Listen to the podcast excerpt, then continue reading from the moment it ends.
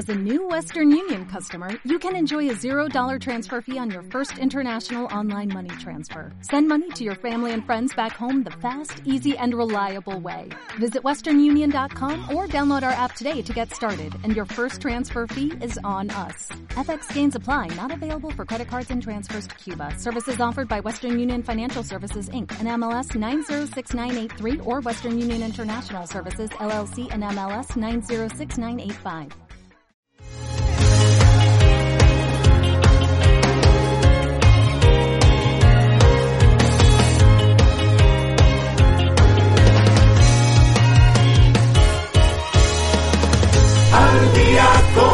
Con Claudia Esponda.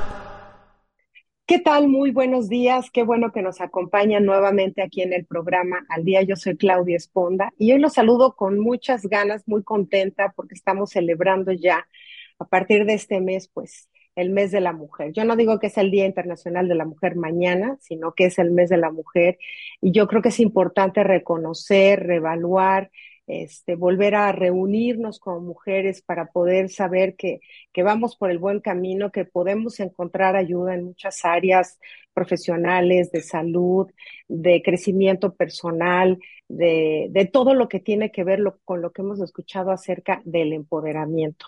Este, un poquito de información rápidamente. El, pues hace en 1975 es cuando las Naciones Unidas declaró esto como el Día Internacional que se conmemora alrededor de todo el mundo para hacer conciencia sobre la importancia de empoderar a la mujer en todos los entornos, proteger sus derechos y garantizar que éstas puedan alcanzar pues todo su potencial. De igual forma, también para este, pues darnos cuenta de la desigualdad, de la discriminación que aún se vive. Es como un, como un, yo no digo que día, sino como un mes de conciencia de todo lo que hemos vivido, de todo lo que nos ha pasado, porque me integro a todas las mujeres como tales, de todo lo que hemos luchado por tener estos derechos de las que todavía no los tienen.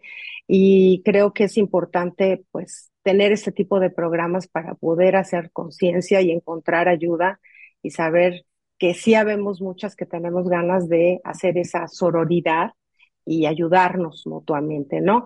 Y para eso, bueno, pues tengo una extraordinaria psicoterapeuta, amiga, experta en medios, este, escritora, bueno, todo lo que yo pueda decir de ella es poco. Tenemos a Aura Medina de WIT con nosotros nuevamente aquí en el programa. ¿Cómo estás, Aura? Me da muchísimo gusto saludarte, de veras, siempre. Es igualmente, igualmente. Claro, siempre contenta, te veo siempre con tu sonrisa, me encanta, tu cabello tan bonito. este, pues muy contenta, muchas gracias, sobre todo que este es un tema que es una pasión para muchas de nosotros, tú, yo y muchas mujeres que estamos como queriendo entender qué pasa, porque es mucho más profundo que solamente empoderarnos, como dicen, ¿no? Ve y empodérate, sí, pero ¿por qué no lo he hecho? ¿O qué es lo que sucede realmente cuando el feminismo eh, está allá afuera y estamos tratando de salir adelante, pero no es suficiente porque desgraciadamente, y acabo de escribir un libro, te, te, te, platicaba mi último libro, Sanando la herida materna, que es con la madre, pero no es directamente con la madre, porque tiene más que ver con todos estos mensajes de una sociedad patriarcal. Y no podemos culpar nada más a los hombres, porque también nosotras, sin darnos cuenta, estamos involucradas. Ayer justamente, Claudia, y no me acuerdo el nombre, me estaba yo vacilando con Bob en la noche y me pone una canción que dice algo de ser mujer. Yo me fui para atrás, era de los años 50, algo así. yo dije, no puede ser, el ser mujer es que me pisen, que, que, que me pongan los cuernos, en inglés, que me pongan los cuernos, que se burlen de mí. En fin, la mujer se queja y al final dice, pero todo vale la pena cuando él llega a casa. Oh, no. Entonces yo me quedé, es que date cuenta ese programa que nosotras las mujeres tenemos adentro de nosotras y que no reconocemos. Entonces hay que bajarnos un poquito de nuestro pedestal, ¿sí? Dejar de gritar y pegar de gritos allá afuera, perdón, de hacer tanto alaraca allá afuera y parar tantito de decir cómo yo estoy repitiendo este mensaje sin darme cuenta a mis amigas, a mis hermanas, a mis hijas, cuando critico a otras mujeres, cuando me meto en la relación de un hombre y una mujer, cuando voy y le quiero, o sea, cuando compito con mujeres porque las veo como mis enemigas, cuando digo es que yo no confío en mujeres, esto es, esto es el mensaje patriarcal a través de nosotras mismas. traemos, nos tragamos hace muchas generaciones todo esto que un sistema patriarcal creó para tenernos aplastaditas, ¿sí? Y nos los creímos, lo compramos y lo repetimos. Y somos nosotras, en muchos sentidos, la que estamos causando esto. Lo traemos como, como en nuestro DNA, ¿no? O sea, tenemos muy claro la conciencia de que, bueno, ya soy emancipada, ya trabajo, pero tengo que llegar a lavar los trastes, a cuidar a los niños. O sea, como que sí, pero que no. Yo creo que hoy las generaciones de hoy traen esa, quizá no las nuevas, las millennials, pero quizá las de antes, tenemos esa lucha de transición entre pensar lo que vimos y lo que queremos hacer, lo que era correcto y lo que realmente este, queremos desarrollar profesionalmente. ¿no? Ese Hace poco hablaba con una amiga y le decía, ¿qué tal ese sentimiento de culpa de ser profesionista o cuidar a tus hijos? ¿no? Yo creo que a nuestra generación nos tocó eso. O eras profesionista o cuidabas a tus hijos. Y yo creo que los jóvenes tienen como más claro lo que quieren y por eso se tardan tanto en... en, Mira, Clau, sí, es parte de esto, pero también te voy a poner un ejemplo. Madres que tratan a sus hijos de maneras diferentes a sus hijas. En general, la, relación hija-madre es un conflicto. Tú lo sabes, lo sé yo. En muchos lugares no se toca el tema porque es un tabú. ¿Cómo? Si la madre es la mujer que más nos ama, el otro día estaba viendo una, serie vieja, que no sé si has visto la de Gypsy en, en, Netflix. ¡Qué maravilla! y ella es una psicóloga que necesita mucho tratamiento, por cierto, pero bueno, cuando está tratando una mujer, la mamá, la, señora esta se está quejando de que su hija le huye, que su hija no está ahí para ella, su única hija, ¿no? Y obviamente la mamá es una mamá de esas engullidoras, controladoras, que quieren que su hija esté siempre ahí. Entonces, este, es una, una, me pongo a pensar, ¿no? Todo esto de la madre, eh, cómo las madres muchas veces tratamos a nuestras hijas como si ellas tuvieran una obligación que los hijos no tienen. Y sí lo hacemos, ¿eh? Damos por hecho que las hijas tienen que estar ahí, cuidarnos, hacer cosas, y los hijos, en cambio, los tratamos un poquito mejor. En las, nos caen mejor los hijos que las hijas. Nuestros hijos son como, wow, mi niño. Y tú le puedes preguntar a muchas mujeres si no vivieron eso, si tienen hermanos. O sea, la historia de como agua por, como chocolate continúa a pesar de los años, ¿no? Pero peor, porque ahí ella no tenía hermanos. Aquí estamos ah, hablando de cómo una casa la misma madre da ese mensaje de nosotros, las mujeres, tenemos que hacer ciertas cosas y los hombres otras. Los hombres tienen más derecho y estamos por debajo de ellos. Y que me perdonen las mamás porque yo soy una de ellas, yo nada más tengo una hija, pero lo he visto muchas veces. Somos las que cargamos el virus, que se lo ponemos a nuestros hijos para hacer el machito, que también lo copian de sus papás, que a su vez vienen ah, de mujeres que hicieron lo mismo con ellos. Eso es cuando me refiero, en lugar de estar ahí gritando afuera, que no digo que no sea necesario, pero es un acto que si no viene acompañado por esa transformación interna, no va a servirnos de nada, porque no nos damos cuenta que estamos creando eso nosotras. Yo creo que más que gritar es, es levantar la voz conscientemente, ¿no? O sea, con una conciencia clara de lo que estamos haciendo, porque yo incluso en lo personal recaigo mucho en esos eh, parámetros de que hay se va a casar mi hija o se va a quedar sola. Como que todavía pensamos que es necesaria una pareja para tener el, el, tipo de vida perfecto, ¿no? Creo que muchos de nuestros mensajes como madres, como amigas, siguen recayendo en esos temas anteriores que manejaban nuestros abuelos y que nos cuesta trabajo este, pues reconstruir o remodelar de una manera diferente, ¿no? Este, reencuadrar de una manera diferente.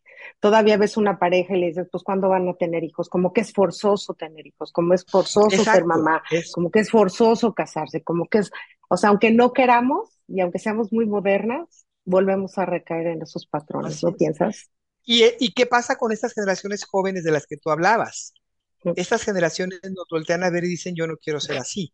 Y entonces se van al extremo. E irse al extremo, perdón, no es resolver si yo me voy al extremo traicionando mi parte femenina, y no estoy hablando de preferencias sexuales, en nada de eso, todas estas crisis sexuales y de, géneros y de no sé cuánta cosa que hay, por alguna razón vienen. ¿sí? Y es que estamos una humanidad totalmente perdida. Y no es que nada esté mal, simplemente si no estamos alineados con, nuestra verdadera naturaleza, que es lo que nos pasa a la mayoría de los seres, independientemente de géneros y preferencias sexuales, estamos perdidos. Y estas nuevas generaciones están intentando hacer algo mejor y no lo están logrando tampoco. No lo están logrando porque lo que están haciendo, y perdón, seguramente hay a quien sí lo haya hecho, pero si no hay esa conciencia, lo que estamos haciendo es otra vez la reacción de voy a hacer exactamente lo opuesto a lo que mi mamá era. Yo no voy a tener hijos, yo no me voy a casar, yo voy a ser una persona profesionista o no voy a hacer nada para nadie. Y, me estoy volviendo a, a veces es una generación mi, mi, mi, yo, yo, yo, yo, narcisista que no está tampoco resolviendo. Si está también atorándose en otros asuntos, porque no hay una conciencia verdadera, Claudia, porque estamos muy confundidos y confundidas desde la parte conceptual y perdidos en esos conceptos. Y peleando, fíjate, peleando afuera cuando el enemigo no está afuera, que me perdonen, pero el enemigo no está afuera. Si yo me ah, yo no tengo que gritar para que escuchen mi voz. Exacto. El que no me quiere escuchar, que yo me retiro. Si me entiendes? O sea, vivo en una sociedad bien machista, vivo junto a, una, a un pueblo donde los machos están al, al, al ¿qué te puedo decir? Y las mujeres lo, no nomás los toleran, los crean así y los crían así. Por muchas circunstancias, ¿eh? por muchas circunstancias, entre ellas mucha ignorancia y una ausencia de padres que se van al otro lado a trabajar, gente que está en el campo. Pero lo que quiero decirte es, nosotras, en ese sentido, tenemos que darnos cuenta que no necesitamos de verdad. Es como estas mujeres de me tú, me tú, me tú.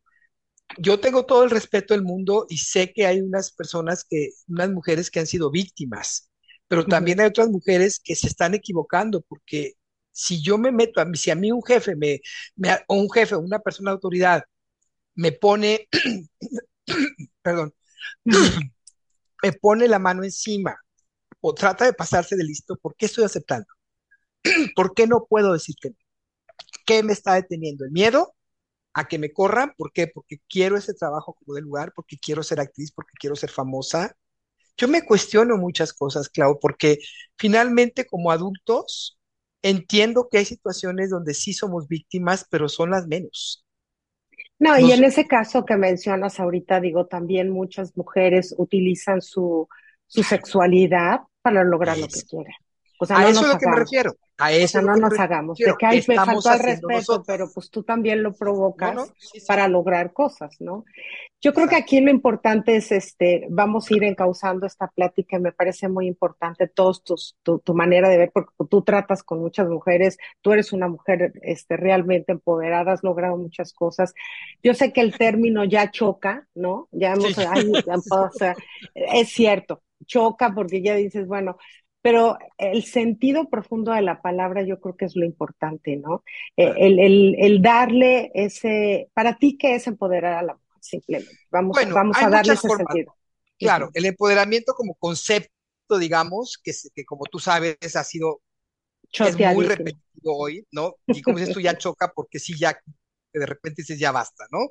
Eh, tiene que ver con el empowerment, que ustedes saben perfectamente, que de alguna manera, este, aunque, aunque todavía produce muchos debates, es como dar poder, ¿no? Eh, apoderar, hacerte dueño de algo, dueña, parte de algo, asumirla. Pero en el caso del crecimiento personal, yo te podría decir que este concepto básicamente representa esa capacidad que deberíamos tener cada uno de nosotros de tomar las riendas de nuestras vidas, ¿sí? Tener como un control completo de nuestras acciones, una autoestima completa, seguridad, pararnos en nuestros pies y saber qué es lo que estamos haciendo. Que no dependamos de los demás, siempre dependemos, hay una interdependencia, pero que de alguna manera podamos, eh, tengamos un cierto, no, no me gusta la palabra control, pero sí las riendas de nuestra vida, de alguna manera saber que tengo el poder de cambiar las cosas en mí, no a los demás, en mí, de tomar acciones de, tomar decisiones y que no soy víctima de nadie. Ese es el empoderamiento, pero con conciencia, con respeto, ¿sí? Y con el valor hacia los demás, porque si no, no podemos trabajar, o sea, tampoco se trata de volvernos personas eh, que abusan, tomar el, papel del abusivo, porque cuando no trabajamos los abusos, nos vamos a, hacer abusos, ¿no? pero es el antítesis de la víctima, ¿sí? Es esa persona que, ay, es que me pasó, todo me sucede, me pasan cosas malas, me hacen mal de ojo, nadie me apoya, nadie me quiere, ¿no? Darnos cuenta que no es la mala suerte. Yo oigo mucho eso en mujeres que están alrededor de mí. Es que me tocó esto, es que no, no tuve suerte, no, no se trata de eso.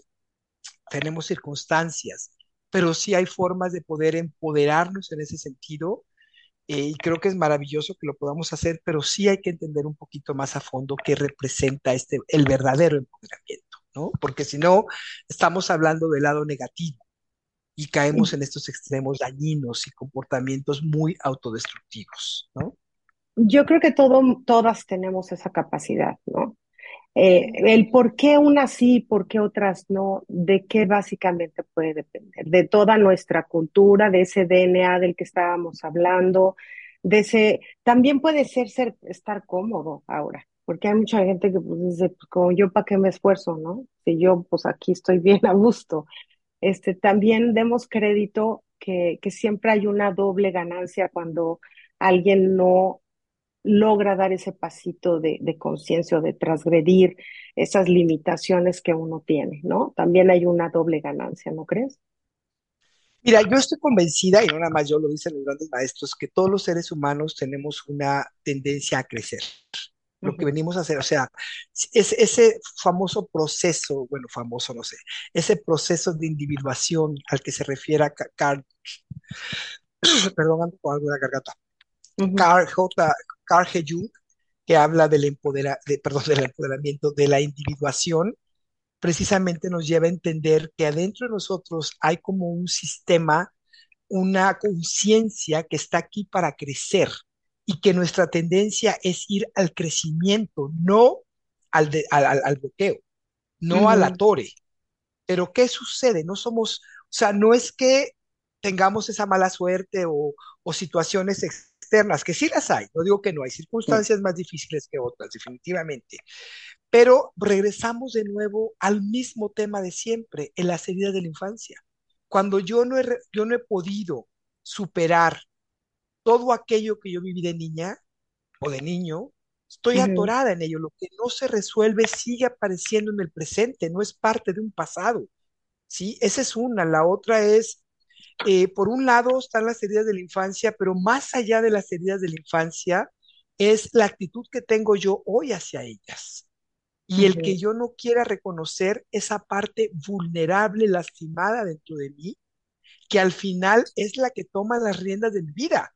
Y vivimos en las garras de nuestros niños emocionales que no nos permiten avanzar. ¿Por qué es esto, Claudia? Porque lo que la niña emocional interior, esa parte de nosotros que no creció, sus necesidades. Ayer justo tuve un live acerca de esto, como cuando las necesidades básicas de aprecio, de seguridad, de amor no han sido resueltas, a esa, a esa personita no le interesa el empoderamiento, la dignidad, el autorrespeto. Eso, es, eso viene en otra etapa.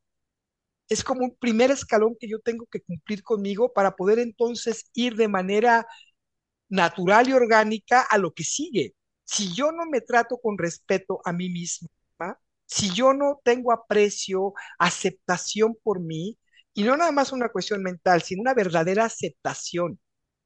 De que te la creas. Y aceptación de partes que a lo mejor no me parecen tan agradables, que mi cuerpo no es perfecto, que tengo cierta edad, ¿sí? Que ya vienen los años, que, no, que tengo mis limitantes, si yo no soy capaz de lidiar con eso, ¿cómo te vas a empoderar? ¿Qué es lo que vas a empoderar? ¿Tu ego? ¿La armadura? ¿La defensa? Y lo que haces es cada vez volverte más duro afuera. Y Digamos el mundo está como está por esto. Que la edad no te hace evolucionar, ¿no? A veces seguimos siendo señoras de 40, 50, 60 años y seguimos siendo niñas, ¿no? Seguimos atorando en esa niña de 5 años, en esa niña de 7 años, que algo pasó, que algo lo tomamos de una manera. Yo creo que también la dificultad en esta situación es que a veces cuando estas cosas que nos pasan en la infancia, porque todos tuvimos heridas, todos tenemos heridas de la infancia, todos tenemos pues es que no teníamos esa capacidad, digamos que ese pensamiento crítico para analizar las situaciones, ¿no?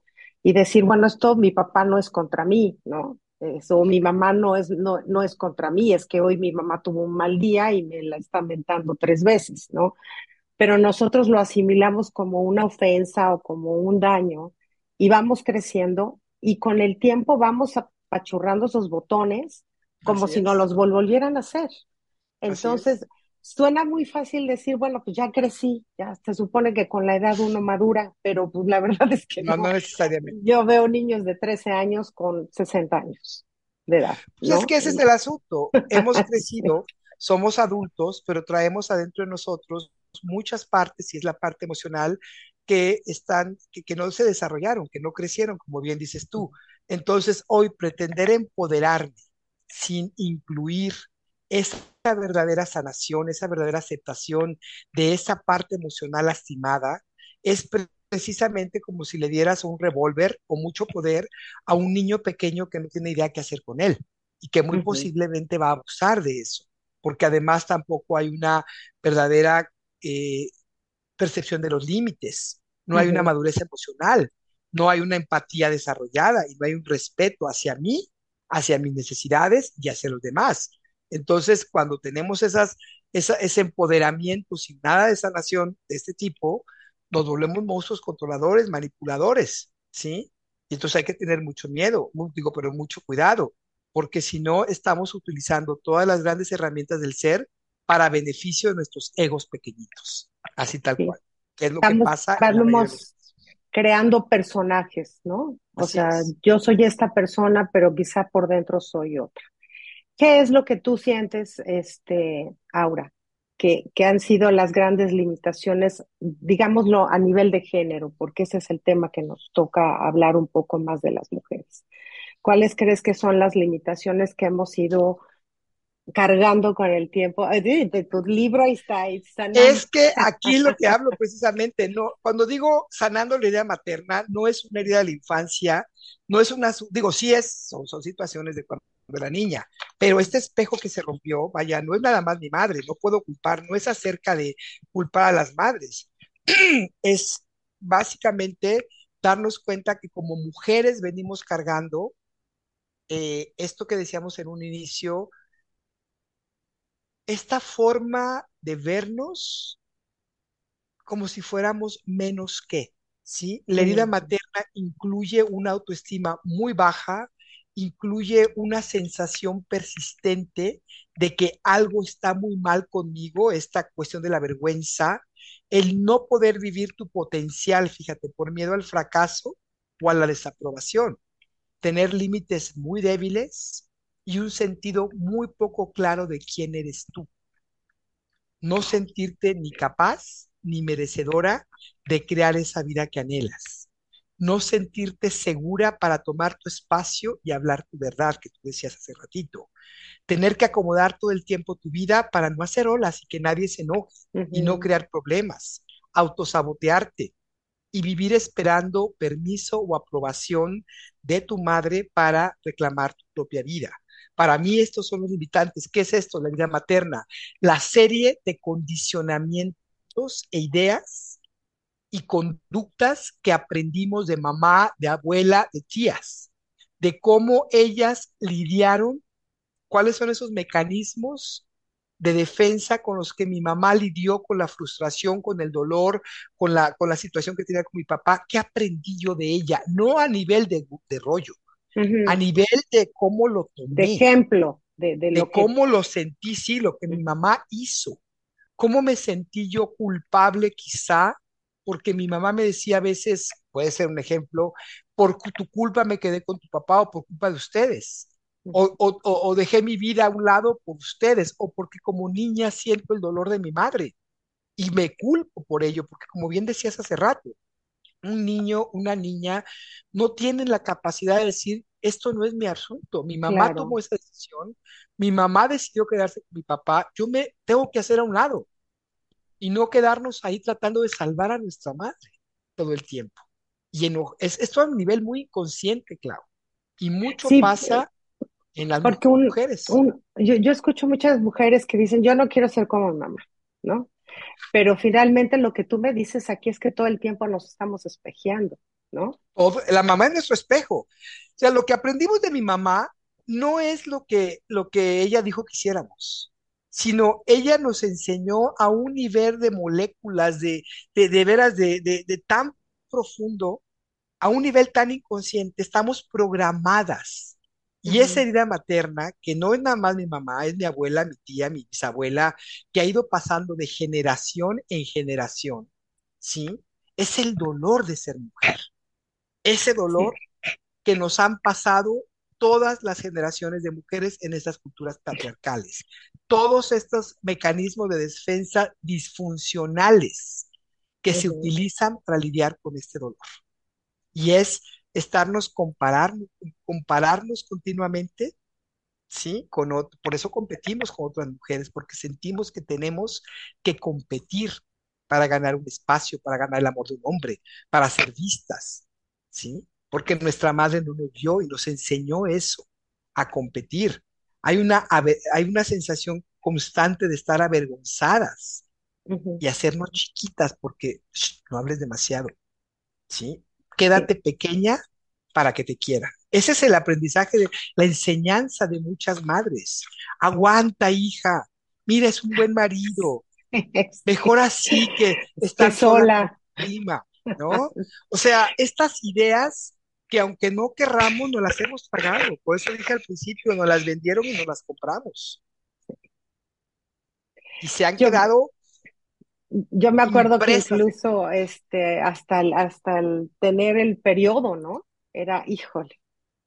El Y, a- y olor, además, pues te lo recuerda cada mes, ¿no? El de, híjole, hay que sufrirle para ser mujer. Si eres la mamá, pues hay que sufrir para parir. Si es de mantener una relación, hay que sufrir. O sea, suena como que, que la maldición de la esta llorona, canción que mano. te decía al principio, así dice, ser mujer implica sufrir, porque Ay, no, así qué se ha espanto. creado. Ni me, ni me digas el nombre de la Mira, canción porque desde la no la iglesia que nos convenció que somos las culpables, desde Así, la parte de la religión, capital.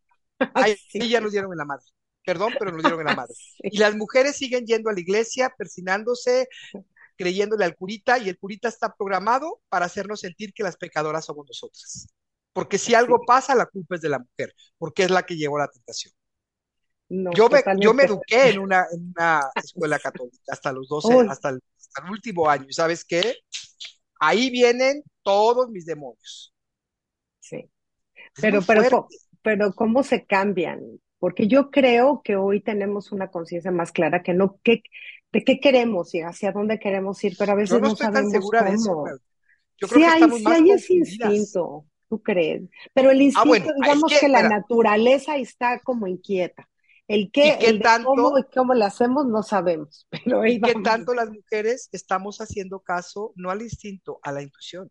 ¿Qué tanto estamos conectadas razón. realmente con la parte sabia y no perdidas afuera queriendo que aprueben, haciéndonos operaciones, queriendo ser más jóvenes, vivir, o sea, yo veo las redes sociales y está llena de glamour y de lo que tienes que hacer y cómo te tienes que ver y todo el mundo se siente una porquería. Yo no me pinto el cabello y me han dicho muchas veces, pero ¿cómo te dejas las canas? ¿Te ves más vieja? No, no me veo más vieja, me veo de mi edad y no tengo Sí. ningún problema, pero ¿cómo dices que tienes 63 años? 62, perdón, siempre me lo aumento, le digo, porque es lo que tengo. Y, Sí. y mis operaciones, no, no me he hecho operaciones, ni me las voy a hacer, porque cada arruguita de estas, cada una de estas arruguitas, sí, han sido un, un triunfo en mi vida. Entonces, ¿qué tanto estamos haciendo esto nosotras cuando nos operamos el cuerpo, cuando nos tasajeamos el cuerpo? Yo tenía un maestro maravilloso holandés, Wilhelm Reich, que, perdón, no Wilhelm Reich, Wilhelm Popelier, que cuando trabajamos con él, alguien se operó los, los senos y le dijo él, ¿ya le preguntaste a tus senos cómo se sienten? O sea, estábamos en el contexto, la terapia fue muy fuerte y muchas lloramos. Es como decir, qué poca aceptación tengo de mi cuerpo, siempre queriendo cumplir con los estándares de allá afuera, que otras mujeres que sí los han logrado, nos los están poniendo. Y si no soy así, no soy suficiente. Entonces, No, y yo además, no ni, creo que haya ni- más ni- conciencia. además ni se logran tan bien, ¿eh? Porque a veces las volteas a ver y te llaman la atención de lo mal que se ven. Olvídate que se vean mal o bien, es que no bueno, eres es tú. El problema es por qué lo haces. Lo hacemos claro. porque seguimos desconectadas de nosotros, seguimos creyendo que no somos suficientes, Clau, no estamos mejor que antes. Estamos más confundidas, y hay más dolor, está más consciente el dolor. Ahora, sí hay mujeres que están más conscientes, pero no la mayoría. Sí, al contrario, están perdidas en las redes sociales. Mujeres despiértense. Perdón que lo diga así de esta manera, pero no digo, pues hay que, hay que, hay que darnos cuenta de lo que realmente está pasando. ¿Sí? ¿De dónde agarramos esas herramientas? ¿De dónde ahora? Porque de nuestro, de nosotros, de nosotros mismas, de, dejar de estar buscando afuera la aprobación del marido o de la pareja o de la mamá y trabajar en terapia, trabajar en, en verdadero, en un verdadero camino, no perdernos en, en cositas New Age, que es que está, estamos perdidos, claro. Métete a las redes sociales y todo mundo ofrece soluciones para todo. A mí ya de repente, nada más porque mi, mi, gerente de redes sociales me insiste que tengo que ponerlo, pero yo por mí ya no lo haría. Es que es cansado, es, es, es como decir, es una guerra. Es la Matrix. Es la guerra. El que mira afuera se pierde, duerme, como decía Jung. El que mira hacia adentro despierta. Alguien en el radio se atribuyó hace poquito esa frase y no es de ella, es de Jung. Y es una frase bellísima, ¿no? El que mira hacia afuera se duerme, el que mira hacia adentro despierta. Y hay que mirar con amor y con compasión, no con juicio, no para atacarnos, que es lo que hacemos, por eso no queremos hacerlo, porque cada vez que nos vamos para adentro es para atacar, no me gusta y soy una tarada. No, no, no, a ver, de eso ya tuvimos demasiado. Hay que aprender a cultivar la empatía y el autoamor y la autoaceptación. Eso que dices del autoamor es totalmente cierto, ¿no? O sea, ¿cuántas de nosotras no nos levantamos quejándonos de X, de cómo me siento, de cómo me tratan, de cómo me veo, de cómo me va en la vida, de cómo tengo mis relaciones? O sea, ¿cuántas veces nos levantamos felices de lo que tengo, de lo que soy, de mis habilidades, de lo que logro, de lo que he logrado, o sea, a veces siempre, a veces le comento a mi hija que si nosotros viéramos nuestra vida de, de, adelante hacia atrás, nos daríamos cuenta de lo maravillosas que somos, porque hemos logrado muchas cosas a pesar de toda esa ideología, de toda esa cultura, de todos esos arraigos equivocados, ¿no? Y de repente te das cuenta de lo que eres capaz y dices, wow, ojalá pudiéramos ver la vida al revés, ¿no? Pero cómo descubrir o cómo la mujer que hoy nos está escuchando en la radio, en, en, el podcast a través de nuestras redes pueda decir, pues yo tengo esa espina, pero no sé cómo, cómo hago esa conciencia interior, cómo hago ese descubrimiento, cómo desarrollo mis habilidades, cómo, cómo me atrevo, cómo soy capaz de hacer cosas que no he hecho, ¿no? Si toda la vida he sido mamá, si toda la vida he estado este, dependiente de una relación, cómo se le hace el día. El, chiste es poder, poder darle un impulso a alguien que diga, bueno. Bueno, los recursos los tenemos. La cuestión es que estamos totalmente desconectadas de esos recursos y estamos muy perdidas, como te decía yo, afuera. Entonces la pregunta es, ¿cuánto tiempo inviertes, cuánto tiempo, dinero y energía inviertes en tu vida hoy para quedar bien con los demás, para que te quieran, para que te aprueben, para que... ¿Y cuánto tiempo, dinero y energía le inviertes a lo que es esencial para ti? ¿Sabes lo que es esencial para ti? Mm. ¿Sabes lo que realmente necesitas o estás perdida en lo que te dijeron allá afuera o en lo que te siguen diciendo que necesitas para ser exitosa, para hacer no sé qué, para no ser cuánto? Entonces, primero, deja de escuchar a los de afuera y tómate un tiempo para empezar a escucharte a ti. Escribe, conéctate, busca libros que realmente te inspiren, historias de personajes que, maestros, gente que realmente tenga algo esencial que darte. ¿sí? Hazte consciente. Empieza a caminar este camino. No hay una receta fácil, no es un proceso fácil, pero no es imposible. No es fácil buscar el amor en uno misma, pero es imposible buscarlo afuera. Es imposible encontrarlo afuera, porque el amor que vamos a encontrar afuera, por hermoso que sea, no es el que necesitamos para sanar, sanar adentro. No te pierdas en eso. Eh, allá afuera no hay nada para nosotras. La sociedad como tal, y no quiero cenar terrible, y esto lo dijo Marianne Williams Jacobson en un libro precioso, chiquitito, que se llama El valor de lo femenino, que creo que está agotadísimo, pero si lo llegan a encontrar, echen una leidita. Yo me lo encontré en el aeropuerto hace como 30 años, El valor de lo femenino, o 20 años. Y dice por ahí, el monstruo que está afuera, que es la sociedad, no es la que nos va a ayudar, porque no le interesa que las mujeres despertemos. Les interesa que sigamos confundidas, perdidas, peleándonos entre nosotras. ¿Cuándo vamos a despertar? Y esto lo digo yo, y a mirarnos a los ojos entre nosotras y a empezar a tejer esa red de apoyo y de confianza.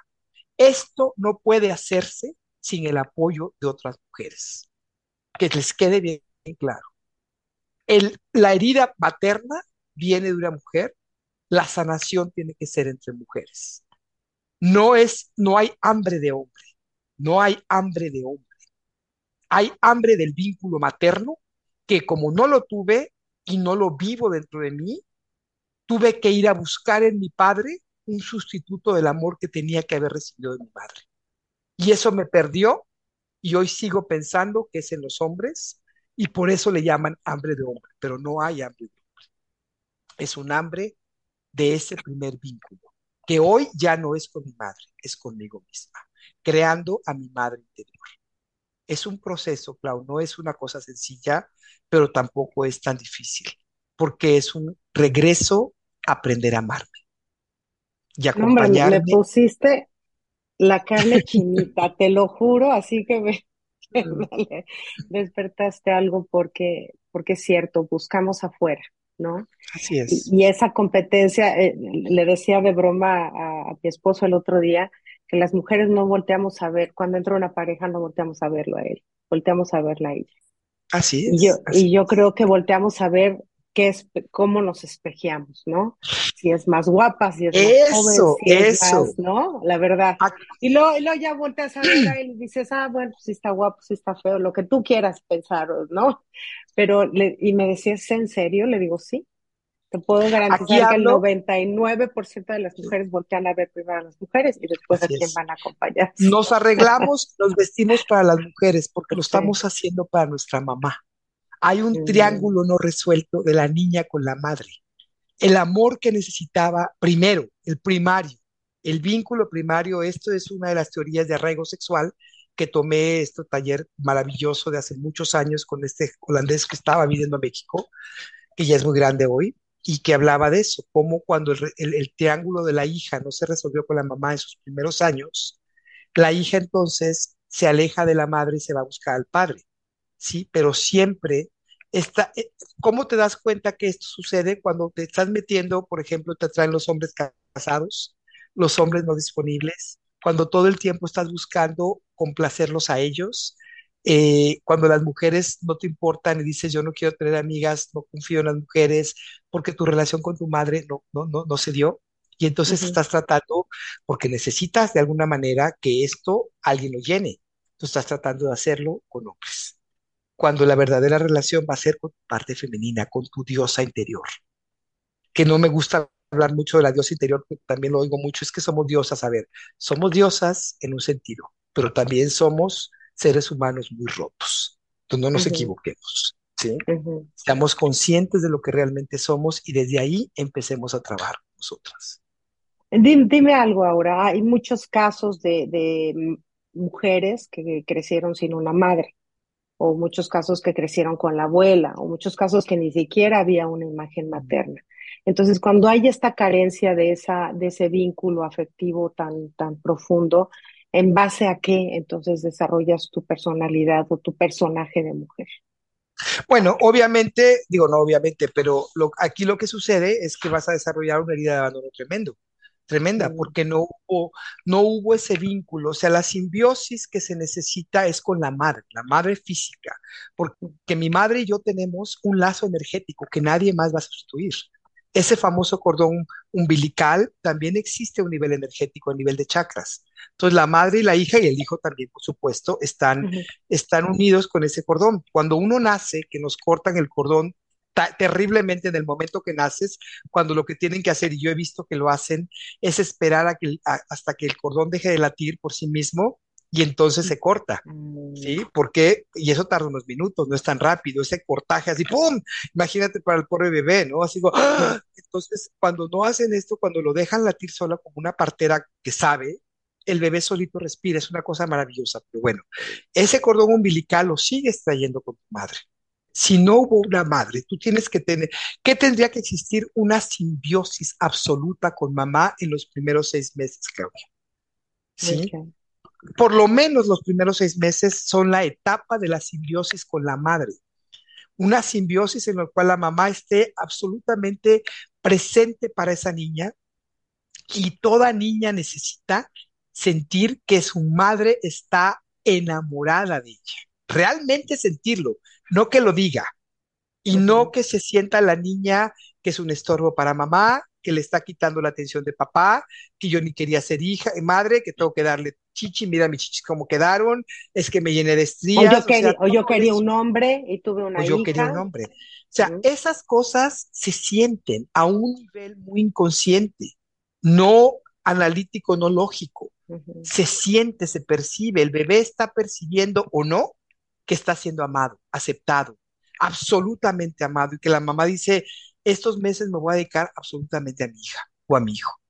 Esa sería la simbiosis necesaria. Cuando esto no se da, por la ausencia de la madre, y no se trata de justificar, de, de- de acu- sé que hay muchos justificantes, es que yo tenía que trabajar, ok, lo entiendo, y tu, ma- y tu hija lo puede entender a un nivel analítico, a un nivel racional, pero su A herida nivel energético, no, Ahí está la herida. O sea, lo que les quiero decir, mujeres, es que no crean que porque tienen justificantes, ya con eso resuelven.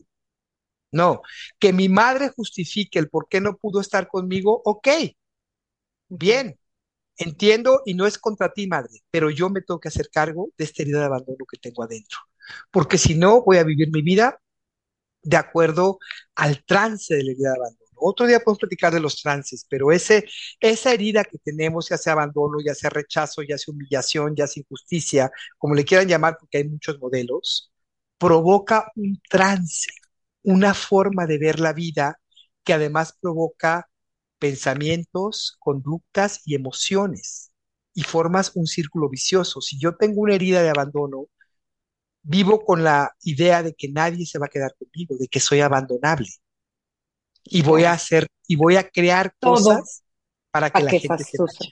para confirmar lo que ya me habían dicho, exacto. ¿no? Porque en inglés se llama abandonment go shopping, shame go shopping. Eso lo, se lo escuché a Chris Nanande llamar a mis maestros, pero me encanta porque es cierto, ¿no? Además, yo creo que también me imagino que habrá los casos de estos acuerdos con el clan, ¿no? O sea, yo no puedo salirme del clan porque si yo triunfo, entonces pues ya no tengo que ver con la prima, la hermana, que todas están Esa es parte de la materna. todas están Claro, divorciadas, todas. Entonces, si a mí me va bien y soy feliz y tengo una relación maravillosa, entonces como que me salgo del clan, ¿no? Entonces así mejor, es. mejor no. Estás fallando, estás traicionando. ajá, Si aquí todas sufrimos, hay que sufrir al parejo. sí, ¿sí? sí. Entonces hay que revisar tantas cosas y, y al mismo tiempo, ¿cómo la hace uno? Bueno, creando la conciencia, aprendiendo la autoindagación, la autoconciencia, darme cuenta. Yo de veras les recomiendo que lean mi libro, que como te decía, está en todas las está en muchas librerías en Estados Unidos y en Amazon, no porque quiera, sí, claro, que quiero que se venda, pero no sabes la cantidad de mujeres que me han invitado a dar talleres, que me invitan a los clubes de lectura, que se quedan choqueadas. No es un libro que yo haya escrito sola. Es un libro que tejí con muchas mujeres.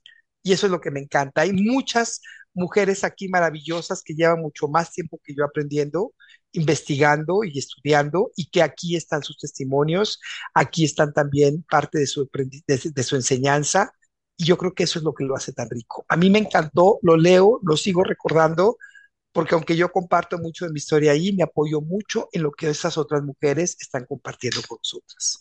Del libro que hace mención Aura es Sanando la herida materna, para los que nos están es. escuchando en el podcast, para Bueno, que los que están viendo claro, en Facebook y YouTube, pues qué padre, claro, para claro, nosotros dicen, pues cuál es el libro. claro, claro. Bueno, se llama Sanando la, la herida materna.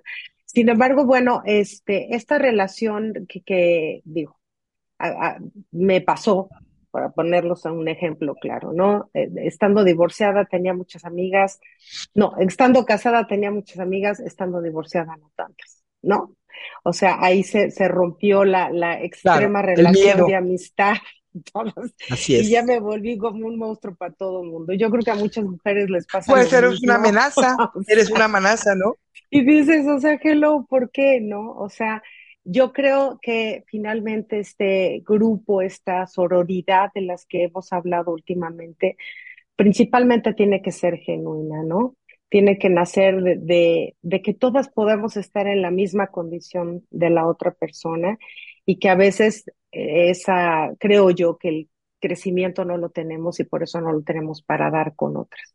¿Tú qué opinas, tú qué opinas de estas relaciones cuando las mujeres no somos capaces de apoyarnos, como que sí te apoyo, pero a la hora de la hora, mm, ¿qué crees? No, pues es que ahí es donde tenemos que, que, sanar esa herida materna, es, esa, es, esa relación con lo femenino.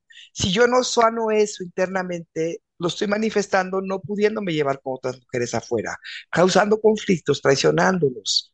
O sea, si estás dándote cuenta que tu propia vida en tu propia vida estás cometiendo este tipo de situaciones de no llevarte bien con mujeres, de no poder confiar en ellas, de sentir que tienes que competir con ellas, de compararte todo el tiempo con ellas, amiga, estás teniendo una profunda herida materna y necesitas trabajarla.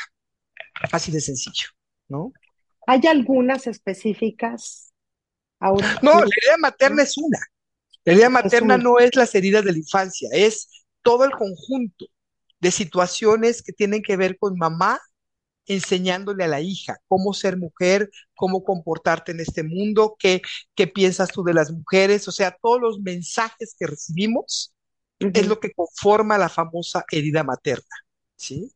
Es una serie de condicionamientos, de ideas, como un programa que nos metieron en la cabeza a las niñas, nada más a las niñas, y que nos dijeron, y cada caso es diferente, tú tienes que actuar así, las mujeres nacieron para sufrir, las mujeres nacieron para tener hijos, las, las, mujeres tienen que complacer a los demás, las mujeres tienen que estar a cargo de las necesidades de los demás, las mujeres no tienen derecho a tener una vida sexual plena. ¿Cuál es tu herida materna? Porque todos estos son ejemplos. Cada quien tiene su conjunto de ideas o de, hazte cuenta, tengo un programa hecho a la medida en cada casa para todas las niñas. Y los hombres tienen el suyo, ¿eh? yo no estoy diciendo que pero estamos hablando de las mujeres. Ahora, aquí tiene una doble responsabilidad, ¿no? La primera es contigo mismo, ¿no? Todo esto que mencionas de cómo nos manejamos, de cómo nos comportamos, de cómo nos sentimos, de nuestra autoestima. Pero la parte también, digamos que difícil, es que también somos madres. Entonces ahí viene el, híjole, pues, pues yo no la quiero regar, ¿verdad? Nadie quiere ya la regaste, tener... Ya la regamos todos. no hay forma de no regarla. Le a mi hija y le digo, pues ya, ya te fregaste. ¿o Claudia, no hay forma de no regarla. Yo a mi hija se lo dije a los 12 años. Mi hija Dame esperanza que, que, le estoy haciendo bien. Ahí te, ahí te coopero para la terapia. Este, no hay forma de no regarla. Entonces, esta sanación tiene que darse a nivel de hijas sea, no es un, no es un, trabajo para ser mejores madres, es un trabajo para sanar a la hija lastimada. Cuando tú haces eso y tú, y tú puedes crear tu propia madre interior, porque al final a eso te tiene que llevar ese trabajo, a crear la madre interna, esa parte tuya que te ayude a trabajar con tu niña interior herida. Cuando tú puedes hacer eso, que es ese, te digo, la sanación, vas a saber qué hacer con tu hija, de la edad que sea. Y lo sé por, por, experiencia propia. O sea, todo ya, pues ya nos sentenciaste ahora. Ya me dio miedo. No, no es sentencia, es que si tu hija, si tu hija nació. No, pues tú crees que no. ¿Tú crees que no la regamos todos? Sí, sí, sí, sí, sí. Pero obviamente todas tenemos esa, digo, a veces nos mueven más los hijos que nosotros mismos, ¿no? Este, sí, hay, y eso es también puede ser una, una creencia, también puede ser Porque son nuestro espejo. nos dijeron, ¿no? Primero tus hijos y después tú. No, no, no, este, porque son tus, son tus espejos, claro. En tus hijos y en tus hijas sobre todo, vas a ver esas partes tuyas que no te gustan de ti y vas a sentir rechazo por partes de tu hija, por mucho que la quieras. Y cuando no te lo quieres reconocer, que siente celos, que se siente envidia, que se siente que no me cae bien mi hija a veces, que me chocan algunas cosas de ella. Ay, no, ¿cómo voy a hacer eso? Cuando me atrapo en eso es cuando más me pierdo. No ay, pasa nada con reconocerlo. No pasa nada con reconocer que soy una mujer humana, que el ser madre no me volvió perfecta perfecta. ¿Sí? Ya, no, no, pero El amor incondicional, mentira que es de la madre. No ah, hay ese no, amor. Claro que no. ¿Cuál madre nos da? ¿Cuál amor incondicional si no nos los damos ni a nosotras? Te amo, pero tienes que sí. hacer esto. Te amo, pero sé de esta manera. Te Así amo. no, si no me hablas por teléfono, en una semana te la aplico. eh, ¿cuál amor incondicional, por Dios? Ay, pues yo sí Pero creo bueno, en ah, eso son ahora. muchos temas. ya me hace que voy a tener que ir yo primero a terapia antes de, seguir dando estos, estas pláticas. No, no, no, es, es, es aceptarnos. No, Estamos en esto, totalmente. Clau. O sea, no podemos dar un amor incondicional que no recibimos. Si no nos damos cuenta de ello, pues seguimos creyendo que lo que hacemos está muy bien y podemos lastimarnos a nosotras empezando, ya. ¿no? Bueno, pues ya, ya me dejaste ahora sí que con la, con la, a ver, ahorita voy a hacer una recapitulación, Lee el libro, lee el libro y te vas a dar cuenta de se lo voy a muchas decir, cosas, te lo y se lo voy a dar a ella también, porque yo creo que Claro. todos tenemos, como tú dices, la verdad es que no hay relaciones perfectas, no hay personas no, no perfectas. Yo creo que lo importante aquí, y, y por el hecho de hacer este programa, es para, para dar salidas, para dar soluciones, para dar esperanzas, para saber que uno dentro de uno mismo sabe que hay cosas que pueden mejorar, ¿no? Y que si uno mejora, la verdad es que automáticamente todo cambia, porque a veces uno Es quiere que, mejorar a las claro, otras personas y de repente tú yo dices, sé, yo ya cambié mi setup y de repente todo sale padrísimo y todo funciona, ¿no? Tú sabrás mejor. la idea de este es esto, vamos a ubicarnos donde estamos, porque la mejor manera de trabajar con nosotras es empezar por donde estamos, por donde sí estamos, dejar de engañarnos, dejar de, de, de querer eh, poner la realidad más bonita o más fea y aprender a aceptarnos a nosotras, llamarnos con nuestros defectos, con nuestras cosas, poco a poquito, y, y, y, y desde este espacio de conciencia, tú te vas a maravillar cuando te haces ese trabajo de cómo se puede arreglar toda tu vida, contigo, con tus hijos, pero no quiere decir que no los hayamos lastimado, por supuesto que los hemos lastimado porque también a nosotros nos lastimaron, ya nuestras madres, ya nuestros abuelos, ya nuestros bisabuelos, y venimos cargando con eso, ¿sí? Y no pasa Pero nada. puede ser mejor. Claro, por supuesto. O sea, estamos aquí para ser no mejores, más verdaderos y más reales, y el ser más verdadera y más real te lleva a la mejor parte de ti, a tu luz, ¿sí? Dinos cuál es la mejor parte de tu libro. A ver. La mejor parte de mi libro. Pues a mí me gustó toda, pero al final me encanta que le pedí a varias mujeres que compartieran sus historias y no las comparten. Entonces me gusta mucho esa parte donde ellas Platícanos una que, que nos pueda hoy Este, por ejemplo, motivo. bueno, aquí tengo a Tere, a Tere Díaz, tengo a Ana Mara Orihuela, que son gente más conocida, pero también tengo otras terapeutas maravillosas. Una de ellas, mi maestra, que habla de, de lo que buscan las mujeres eh, cuando, cuando buscan pareja. Eh, mi ¿Qué es lo hermana que buscan? bueno, eh, por ejemplo, es que tendrías que leer todo esto, que es interesantísimo. Digo, no es tan sencillo, pero ella lo que, lo que propone es decir, a ver, cuando tú te encuentras con, un hombre traicionero, lo primero que tienes que darte cuenta es cómo tú te estás traicionando a ti misma. Ah, O sea, ese, ese, es que él es un mentiroso, como te mientes a ti cuando andas con Mm, esa persona. O sea, esa persona te ayuda a darte cuenta de los valores que no estás desarrollando en ti misma. ¿sí? Si yo, si yo quiero ser más asertiva, a lo mejor estoy esperando que un hombre de afuera me lo dé y me encuentro un puro hombre que al contrario me confunde más. Eso quiere decir que yo tengo que desarrollar mi asertividad. Entonces, ¿cómo puedo aprender de cada relación que tengo como mujer? Hablo mucho también, Patti Medina, mi hermana, que trabaja toda la parte de la psicoterapia corporal, contribuyó con un, con un trabajo acerca del cuerpo, que me encanta cómo en el cuerpo ser. toda nuestra historia, ¿no? Y ujú. luego varias, varias de- diferentes terapeutas fueron hablando de sus propias, de su propio trabajo, y cómo regresar a sí mismas y cómo reconciliarse con esa parte femenina. Me encanta lo que dices, porque yo creo que a, a final de cuentas todos son espejos, ¿no? Así Hombres, es, mujeres, todos son espejos. Y así lo que es. ves afuera es lo que seguramente te molesta probablemente de ti de alguna otra manera. No igual en la misma situación, o sea, si alguien te es infiel, no es que tú vayas a ser infiel, sino que tú eres infiel a tus convicciones, a tu interior, O ¿no? sea, si tú No estás quiere un hombre decir, infiel, posiblemente el hecho de estar aceptando ese, ese hombre infiel, está siendo infiel contigo. Entonces, date cuenta, cuando dices, ay, caray, sí es cierto, estoy siendo infiel conmigo, ¿cómo cambio eso? En lugar de pelearme con el hombre de afuera o con la persona de afuera, me, me, me doy cuenta de lo que pasa en mí y lo transformo, sí, que eso sí lo puedo hacer. Como dice la, la, la pequeña oración de los de los de los 12 grupos de, alcohólicos. sí, pero este es el de, el de hijos adultos, adultos hijos de alcohólicos, que me encantó, que la aprendí hace Ah, poco, y dice, es lo mismo, pero es como otra categoría, y dice, Señor, concédeme serenidad para aceptar a las personas que no puedo cambiar, valor para cambiar a la que sí puedo, y sabiduría para saber que esa soy yo. Ahí está todo. Eso está muy buena. No, definitivamente. Y yo no creo que son, más que espejos, son maestros, porque si Así no es. Pues aprendes eso de es, eso, pues digo, es. finalmente no lo es. Es, Este. Pues denos un mensaje para este, para este, día de mañana, que es el Día este, Internacional de la Mujer. Quiero que, que cierres con un mensaje y también, obviamente, que nos invites a tu taller que está próximo.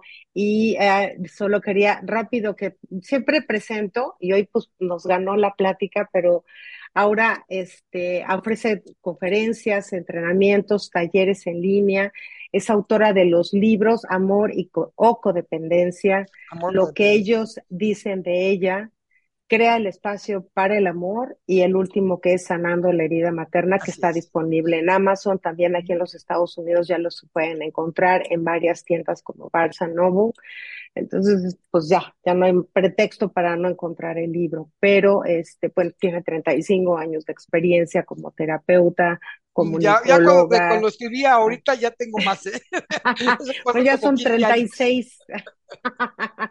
hartos. Este, y bueno, pues sí, di- me gustaría que, que cerraras con, con un mensaje para todas las mujeres, Aura, este, que salga así de, de tu corazón, de tu Yo de experiencia, verdad de las tu... invito a esta sanación entre nosotras, a que podamos desarrollar una gran empatía hacia una misma, dejemos de querer llenar los, los, los patrones o los moldes que nos están imponiendo afuera y aprendamos a amar lo que realmente somos. Y en ese proceso, aprender a amarnos entre todas. Porque yo sí estoy convencida que la gran sanación del mundo yace en nosotras las mujeres y la sanación de nosotras entre todas nosotras. Ojalá que esto se logre, ¿no? Pues ojalá, eso yo concuerdo contigo y siempre creo que, que apoyarnos, es. escucharnos, aprender a escucharnos, no irnos, escucharnos, estar ahí presente cuando alguien lo necesita. Y no todo el mundo es. necesita consejos, ¿eh? Hay veces que nada más No, necesitan, no, a veces nada más, no, no, sí, consejo, nada el más, consejo no pedido. Sí, Ah, sí. fíjate, qué bueno que lo mencionas. Voy a dar un taller de, de- de límites precisamente porque Ah, estamos, pues el parte, ¿cómo empoderarnos si no sabemos ni siquiera poner límites? Es más, te voy más allá. ¿Cómo empoderarme si no sé ni quién soy, ni qué necesito, ni qué quiero? Sí. Y pa- eh, los límites son una manera de definirme, es como si me redibujara, me volviera yo a- a trazar, trazar a las líneas mi entorno, decir hasta aquí termino yo y aquí empiezas tú. Y estos son mis límites y yo más allá no me meto contigo. Entonces, ese taller de límites es mixto, de hecho, lo, es en línea, lo voy a dar el 26 de marzo, que es domingo, de las 10 de la mañana a la 1 de la tarde, hora de México. Ok. Y, este, y bueno, pues ojalá que, que, que pueda contar con ustedes, ojalá que, que estemos todos aquí. Me encantará porque es un taller hermosísimo, como les repito, es en línea y también pueden ver otros talleres que tengo que de hecho ya están, ya están pregrabados, están en oferta en la página de auramedina.com, pueden seguirme en mis, en mis redes, Aura Medina de WIT, y ahí estoy constantemente dando conferencias, pláticas y avisando de los talleres que doy. Pues recuerden, auramedina.com, ahí está el próximo taller, el 26 de marzo, de Así cómo es. poner límites que Sí, yo creo que a todos nos falla. Fuertísimo. A todos nos falla. No hay una persona que yo conozca que no tengamos que lidiar con ese asunto, porque es, no es cualquier cosa. Y la pues verdad es que es un trabajo bien enriquecedor. Todo esto de aprender, de crecer, de poner límites, de, de, la, de, de, evolucionar, yo, a mí me entusiasma. La verdad es que, por ejemplo, ahorita hace rato que no sé qué dijiste, me pusiste la carne de gallina porque me entusiasma, te lo juro, saber que, que podemos ser mejores. No es que seamos malos, es que estemos todos muchos y traumados, algunos más que otros, pero bueno, pero sí podemos ser mejores. Y yo creo que ese es el. No, nada más podemos, estamos aquí para ello, Clau. Estamos, o sea, el universo entero, si lo quieres ver en estos, que a veces me, me cansan un poquito estas expresiones, pero es cierto, el universo entero está aquí para apoyarnos a crecer. El, lo que yo decía, este proceso de individuación es algo natural. Lo natural es ser, ir hacia la luz, no hacia la, oscuridad. La parte que nos atora, por eso dijo este, una de las, de las frases que a mí me encantan del poeta Sufi Rumi, dice, eh, nuestra tarea no es encontrar el amor, nuestra tarea es buscar y quitar los obstáculos que nosotros hemos puesto en su contra. Al final, Claudia, nosotros somos amor, solamente hay que encontrarlos. Y con eso me despido. bueno. Y yo creo que eso hay que hacerlo con este tipo de talleres, con lo que leemos, con lo que escuchamos. O sea, a mí me sorprende y digo, si, nada más quiero mencionarlo así como al final, las canciones que oigo aquí de rap en inglés, pues o sea, la manera. Ahí está la, expresión de la sociedad. Oigo la, la palabra vi y nos decimos vi y. Claudia. O sea, a mí me, me pone la. O sea, a mí no me gustaría que me llamaran así, ni me gustaría que me tratara un hombre así. Yo nada más digo, si una mujer, si una niña, una muchacha se vuelve loca ante esta bola de cabrones, perdón la palabra, que, que, cantan hacia la mujer de una manera como si fueran objetos, ahí está la respuesta a lo que te dije, ¿cuál estamos mejor? Seguimos aplaudiendo y adorando a estos sujetos que todo lo que hacen es, porque además tampoco ellos denigrar, denigrar a la mujer porque es la forma en que ellos se sienten mejor. Pero bueno, yo no voy a entrar en esos casos, en ese, porque me, pongo un poquito Sorry, pero... sí tenía que decirlo porque cuando dijiste lo de la canción, bueno, yo he escuchado unas que en tres segundos y me dan ganas de decir dónde está el pipo, ¿no? Pero bueno, pues yo me despido te agradezco muchísimo ahora, como siempre, que yo sé que es difícil este, dar contigo, pero siempre tienes la apertura para, para, para nosotros y ya estoy de necia porque sabes que te queremos mucho en este programa.